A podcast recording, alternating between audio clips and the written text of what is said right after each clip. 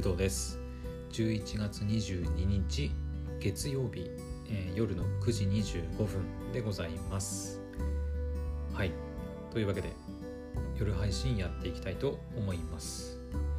で今日の夜お話ししたいことは3つあります、えー、まず1つ目。えっ、ー、とねまず1つ目なんですけど、まあ、正直まあ、皆さんからしたらどうでもいい話かなって思うんですけど今日ね母親からあの面白い話を聞いてそこからちょっと調べてみたらなんか面白い話が出てきたんで、まあ、ちょっとそれをお話しさせてもらおうかなって思います。はい。で、えー、何の話かっていうとあのとあることわざに関するお話です、えー、皆さんことわことわざっていうのかなこれ。えっ、ー、と言いますね。桃栗3年柿8年っていう言葉皆さんご存知でしょうか？あの私もねなんか聞いたことあるような気はするんだけどあのん？いやでもなみたいな感じ。いや初めて聞いたかな。聞いたことあるかなみたいな感じぐらいのあのことわざというか言葉なんですけど。あの今日ねあの、まあ、最近その母親が実家の方からなんか柚子を送られてきていてでうちでねあのその柚子を砂糖漬けにしてで炭酸水で割ってこう柚子のジュースみたいなものを作ってくれたりするんですけどまあそれはね結構美味しくてあのうん、何回もね飲んでるんですけどあの、まあ、その話はねまままた機会があれば別の時にねお話ししようかなと思うんですけど、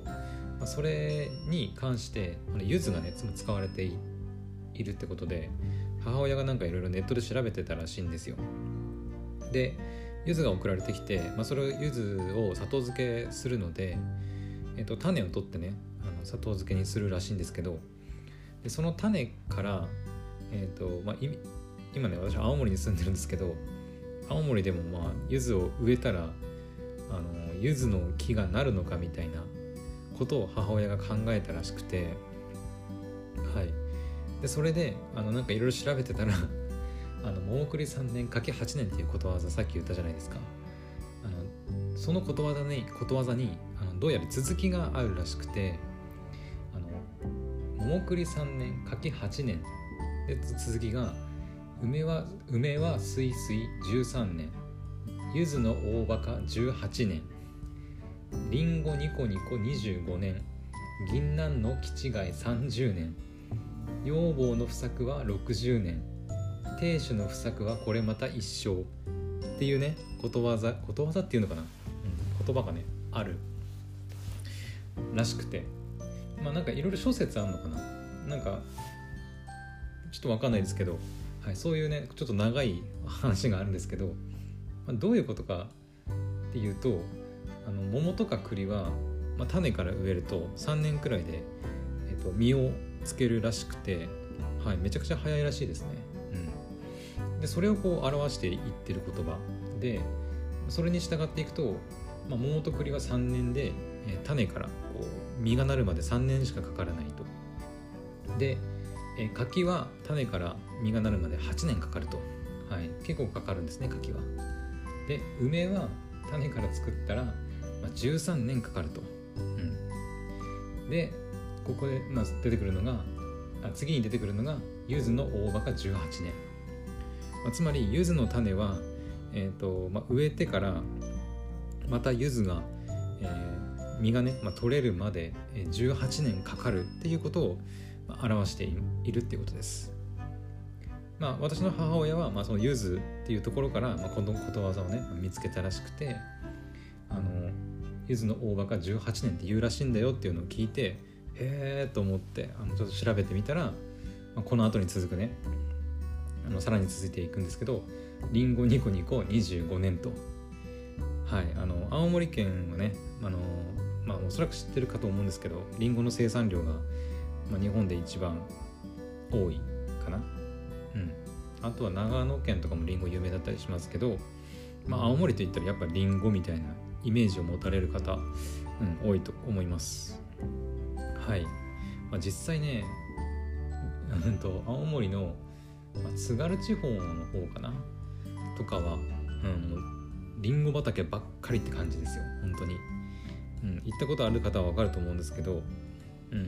さすがって感じはしますね。うん、まあ、それぐらいりんごが有名な青森県ですけどまあそのりんごはねまありんごの種ってめっちゃちっちゃいですよね。あのりんごの種からえっとあのりんごの実がなるまで一からやったらどうなるかっていうと、まあ、25年かかるよっていうことわざです。はい。で、まだ続きありましたね。で、銀杏の木違いは30年かかると。銀杏ってそんなにかかるのって思いますね。うん。銀杏あんまり食べる機会ないですけど。うん。えっ、ー、と、あれですか。あの、え、なん、なんて言うんだっけあれ。あれ。えー、やばい名前が出てこない食べ物の名前が。えっ、ー、とね青森県では栗が入ってるんですけどえっ、ー、となんだっけ？茶碗蒸しだ茶碗蒸し。そうそうそうそう。茶碗蒸しが出てこなかったんですけど、えー、まあ銀杏って言えばやっぱ茶碗蒸しに入ってるのかな？世間一般的には。ただ青森県は、えーと、と甘い茶碗蒸しが食べられていて青森県の茶碗蒸しには銀杏の代わりに栗が入ってるんですね。そう。栗のあれなんていうの？甘露煮っていうのかな？あの甘く煮たやつかな？うん。が入っています。なので子供の頃とかねあの茶碗蒸し食べると栗が入ってて甘いんですごい美味しくて好きだったんですけどあの県外に出てからこう茶碗蒸しを食べる機会があったりしてこうほじくるとなんか銀杏が出てきて銀杏全然うまくないんですよ。うまくないっていうのおかしいけどえっとまああんまり好きじゃないなっていう感じ、うん、あの甘い栗に比べたらうん私としては入れなくていいかなっていう感じがするくらいな感じです。はい。なので青森県の、まあ、茶碗蒸しは栗が入っていると。はい。で銀杏の木違いは、まあ、30年かかると。でその後私が、まあ、その後がねあの面白いと思ったのがえー、女房の不作は60年かかって亭主の不作は、まあ、これまた一生っていうことっていうふうにまあ続いて終わるんですけど、まあ、つまりそのなんだろうね女房の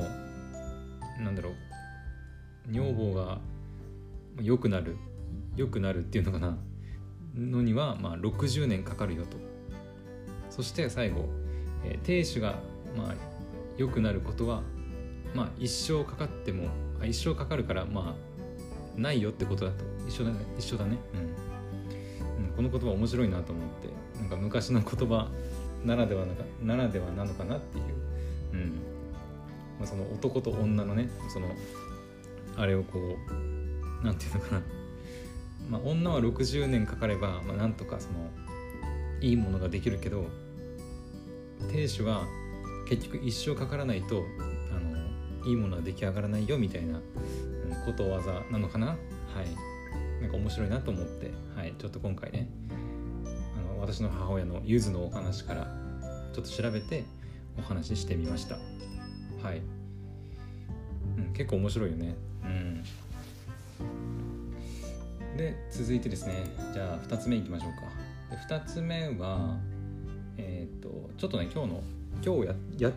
らかしたあの失敗談を皆さんにお話ししようかなと思います。はいえっと、仕事でやらかした失敗談ですね。はい、で何をやらかしたかっていうとえっとですね、えー、私ね学校で働いているっていうふうに前から言ってるんですけどで学校で働いてるってことは、えーとまあ、生徒の前でいろいろお話しすることがまあ多いわけじゃないですけどたまにあるんですね。うん、で今日それがたまたまありまして生徒の前で喋ることが喋る機会がねありましてでまあその何て言うのかな。えっとまあ子供なので、まあ、当然そのお酒とかタバコとかねギャンブルとかね、まあ、そういう話はもちろんまあダメだしダメですしまあなんだろうエッチなお話とか、まあ、そういうアダルトなお話とかも当然あの、まあ、ダメでまあそれは倫理的に何て言うのかな世間一般の常識から考えても分かるじゃないですか。で一応ね私もその学校に勤めていてその学校のルールとして子供たちの前ではそういうお酒の話だとかタバコの話ギャンブルの話とかあとまあそのエッチなお話とかまあ喋っちゃいけないよみたいなあの、まあ、ルールというかものがあるんですけど。でうんと、まあ、まあ、度合いにもよるとは思うんですけどその例えばお酒とかだったら強く進めるのはもちろんダメですけど軽くお話しするぐらいはまあいいかなとか、まあ、ちょっとその辺のルなんだろう境界線はちょっと微妙ですけど一応そういうまあ喋らないでっていうルールがあるんですよ。なんですけど今日その生徒の前で話す機会があったのに生徒たちの前でちょっとお酒の話を あのしちゃいましてはい。あのまあお咎めを受けたわけじゃなくて後で自分で仕事が終わった後にいやあれはやめ喋るべきじゃなかったなってはいちょっと後悔しました。うん。あの私ね、まあ、以前から言ってるようにお酒飲まないですけど、えっと、だからその生徒の前で生徒にお酒を勧めたわけではないんですよ。ただえっとねなんでお酒の話になったかっていうとえっとねえっとブラックフライデーの話になったのかな最初。でブラックフライデーの話になってそこからえーと、何か欲しいものあるとかお買い物の話になってそこから、えーと、好きなもの嫌いなものの話になってでそれで私が嫌いなものってあ私苦い苦いものが苦手なんですよって話になったんですね。でそこからさらにこう話が転換して私はお酒も実は飲めないんですよって言っちゃったんですよね。うん。あれは言うべきじゃなかったなって思っちゃいますね。はい。なんであそこでこう気づかなかったかな気づかなかったのかなってちょっと反省しています。はい。うん。まあ苦手なものをね喋るあの流れでねついこうお酒飲まないんですって話をしちゃってまあそのお酒をね強く生徒に「いやお酒うまいからマジで飲んで」みたいなことを言ったわけじゃないからまあギリギリ大丈夫なのかは分からないですけどまあ、最初からねお酒っていうワード自体を出すべきではなかったなって、はい、反省しております。はいまあ、この手のあの今回の、ね、その失敗にははに関しては、えっとまあ、私と同じようにその教育業界というかみたいなところで働いてる方なら、まあ、分かってくれるんじゃないかなって思います。はいまあ、普通の会社で働いてたら別にそのお酒の話題出そうが、まあ、タバコの話題出そうがね別にあの同僚とか先輩とかと話したところでみんな大人なんで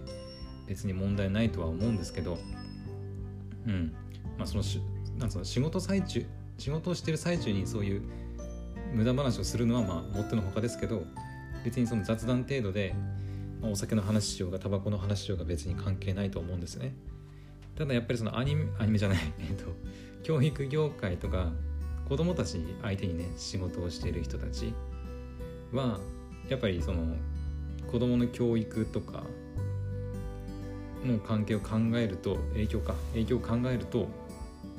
やはりそういうお酒えタバコギャンブル、えアダルトの内容っていうのはまあ酒なんていうのかななるべく避けた方が、まあ、いいのは、まあ、なんとなく分かりますよね。うん、なので、はい、今日の私はちょっとやらかしてやらかしてしまったなっていうふうに思います。はい普段からねこうやってポッドキャストで喋っていて喋り慣れてるはずなのについやっちまったと。うんもうちょっとねこうまあ、リスナーというかあの聞いてくれてるね人たちのことを考えないといけないなって反省しております。はい。一応ねこのクドラジはねえっ、とまあ私ももう成人していてただその子供子供っていうか未成年の方もねちらほら聞いてくれる方もいるみたいなんでうん。まああとねあの Spotify かアンカーのその規定かどうかは分かりませんけど一応そのポッドキャストにえっ、ー、と何て言うのかな刺激的な内容が含まれるか含まれないかっていうのを選択するね2択で選ぶ方画面があるんですけど一応私はあのクリーンな方を、え選んでいてクリーンとなんだっけな Explicit だったかななんか例外とかって意味だったかなの2つがあるんですけど、はい、基本的にはクリーンな内容をお届けしていますというふうに、はい、あのなんつうの設定しているのでなるべくえっとまあそういうねなんだろう刺激的な内容、まあ、お酒ぐらいお酒は別にいいとは思うんですけどタバタバコタバコはどうなんだろう。うんちょっとわかんないな。私タバコも吸わないんでうん。あとギャンブルか。ギャンブルもちょっと微妙かな。だと思いますね。うん。まあアダルトの内容は、まあ、当然あの、まあ、なんつうのほんわかニュアンスをごまかせば別にいいのかなとも思いますけどあんまり直接的な言葉はやらない方がいいと思います。はい。あんまりそういうのをこうルール破ってねさすがに直接的な言葉でやるとあの、バンされる可能性もね あのないこともないと思うので、うん、結構この手のね YouTube とかもそうですけど、まあ、海外のそういうプラットフォームとかは、まあ、厳し結構ねここ最近厳しめかなって思うのではい。YouTube もね前結構前だけどあの子供向けコンテンツの、まあ、広告とかね、まあ、その辺の内容とか変わったりとかしたりしてるんで、うん、結構そういうなんていうの R18 向けの作品というか内容はなんだろう誰でも聞けるような状況で配信するべきではないなって思います。はい、なのでもしその私がねそういうちょっと直接的な言葉を使わないとできないような配信をする場合はうーんそうだね。Spotify とかアンカーは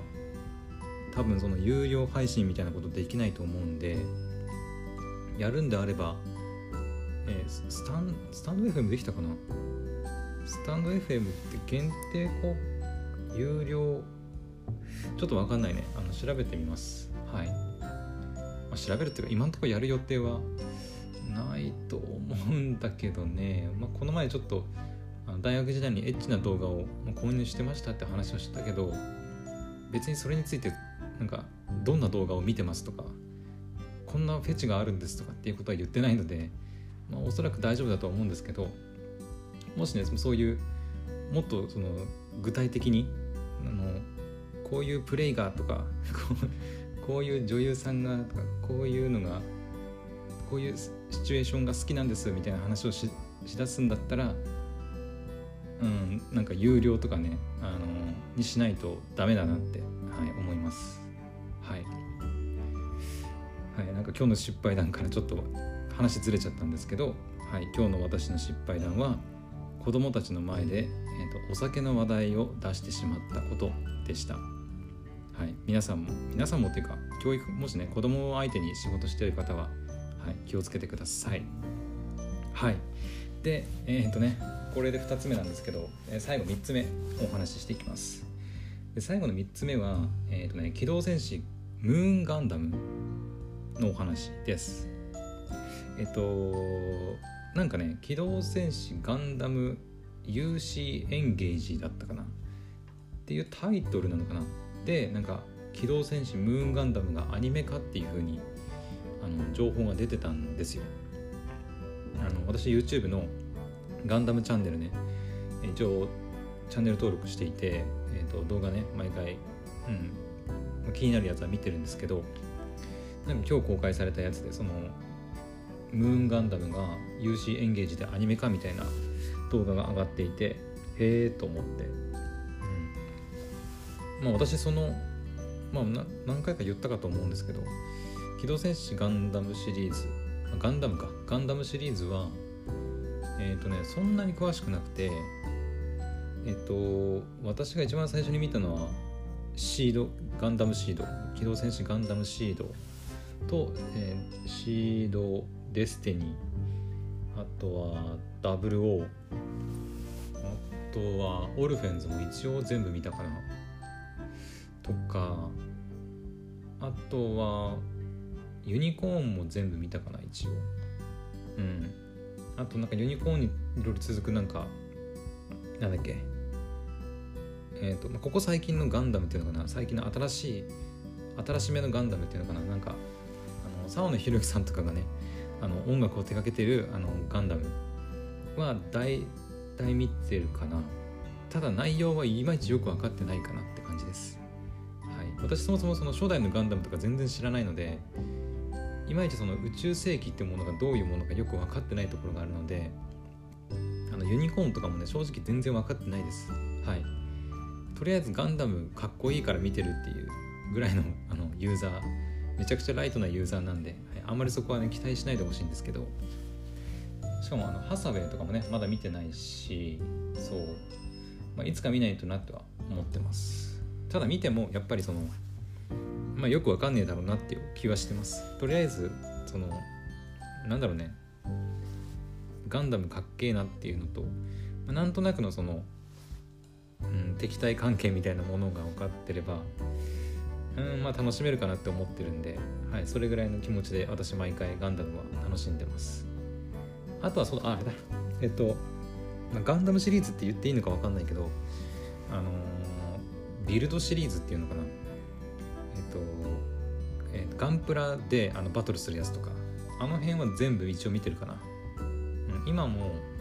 あれだねブレガンダムブレイカーバトローグっていうのが入ったりしてるけどあの手のそのガンプラを作って戦わせるっていう、うんえー、アニメシリーズは一応全部見てます。はい、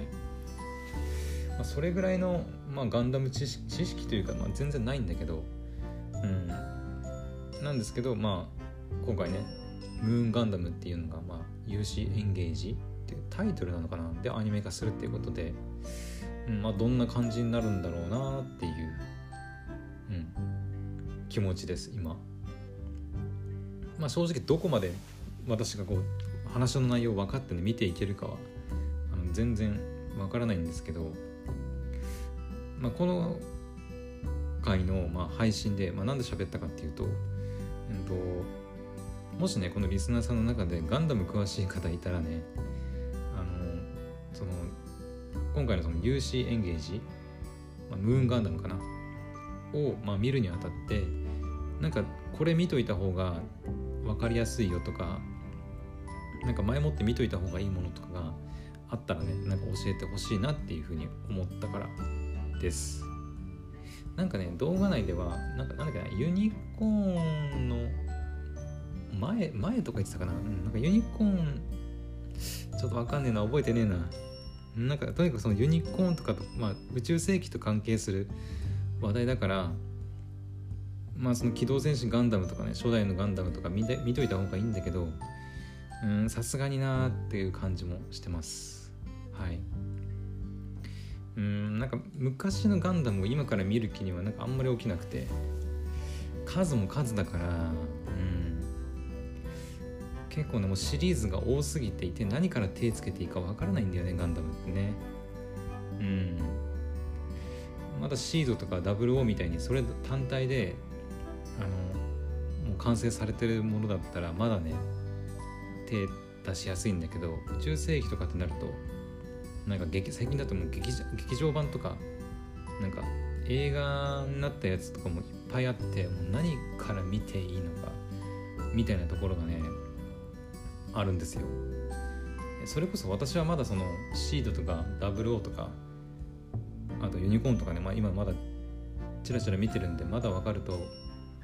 思いますけど本当にガンダム何も知らない人がじゃあ何から見るってなったら絶対わかんないと思う。うん。正直マジで何から手つけていいんだって感じだよね。うん。なのでもしねこれ聞いてる方でガンダム詳しい方いてうんまあハサウェイもねまだ見てないんですけどハサウェイも一応じゃあ聞いてこうかな。ハサウェイも何あの何を見てから見た方があの分かりやすいというか楽しめるのかなっていうのをちょっと聞いておきたいなって思います。はい。一応ユニコーンとかなんだっけあのなんかユニコーンもう一つのなんかユニコーンみたいなのが出てくる。ガンダムなんだっけな忘れちゃった。とかもね、まあ、一応見てはいるんですけど。うーんまよく分かってないんだよね本当にさっきも言ったように、うん。まあ、見直す気は今んとこないけど、うん、もしなんかその逆者とかもそう見た見といた方がいいとかみたいな話は聞いたんだけど。逆者もまだ見てないね。まあ、そもそも初代を知らないのに逆者見てわかるんかっていう感じでもあるんで、うん。まあ、あんまり気にせずにもうとりあえずねもうあのえなんていうの？あの話の内容を詳しく理解するつもりはなくていいから、まあ、エンジョイ勢みたいな感じでとりあえずガンダムの機体かっけえじゃんみたいなところを、まあ、楽しむのが、まあ、いいかな。あの私みたいなライトユーザーは。はい。それぐらいの軽い気持ちで見てもいいかなとも思います。はい。そんな感じかな。はい。とりあえず3つね。えっ、ー、と桃栗3年かき8年のことわざ。とえっ、ー、と子供たちの前でお酒の話題を出してしまってまあ失敗してしまったっていうお話と、えー、機動戦士ガンダム UC エンゲージで機動戦士ムーンガンダムがアニメ化されるらしいらしいっていうかまあアニメ化されるのか。アニメ化されるんだけどまあ私自身はよく分かってないっていうお話でした。はい。というわけで明日はねえっと勤労感謝の日か。今年最後の祝日ですね。夕方も言いましたけど。はい。なので私もね明日はお休みなのではい何しようかね明日。うん。まあテイルズねまだ買ってないんですけどそろそろ買っちゃおうかなって思ったりはしてます。ゲーム配信の準備とかもねやらなきゃいけないし。うん。あとライバーの話とかもね。うん。面談ね全然あの申し込んでないんですけど LINE ね登録したけど。うん。今ねその結局その私がやりたいのは音声配信のまあライブ配信なのでなんかわざわざライバーアプリを使う必要ないかなって思ったりしててうん。まあそもそもスタンド FM でもねあのライブ配信できるできますしね。はい。ただスタンド FM はライブ配信のアーカイブが残せないっていうのがま弱点なんでうん。結局あのまあ、アンカーで配信するんだったら別でパソコン版のアンカーとかで、はい、別収録しておく必要があるなっていうぐらいですかね。はい。あとはクラスターでその生配信みたいなイベントをイベントを作ってそのイベント内でやるとか、うん、なんか YouTube と連携したりもできるとかって書いてあるんですけどまあ、その辺とかねちょっとチェックしたいなって思ってるんでまああの余裕があればちょこちょこやっていこうかなって思ってます。はい。というわけで本当にこれでおしまいにしたいと思います。はい。また明日の配信でお会いしましょう。それではおやすみなさい。バイバイ。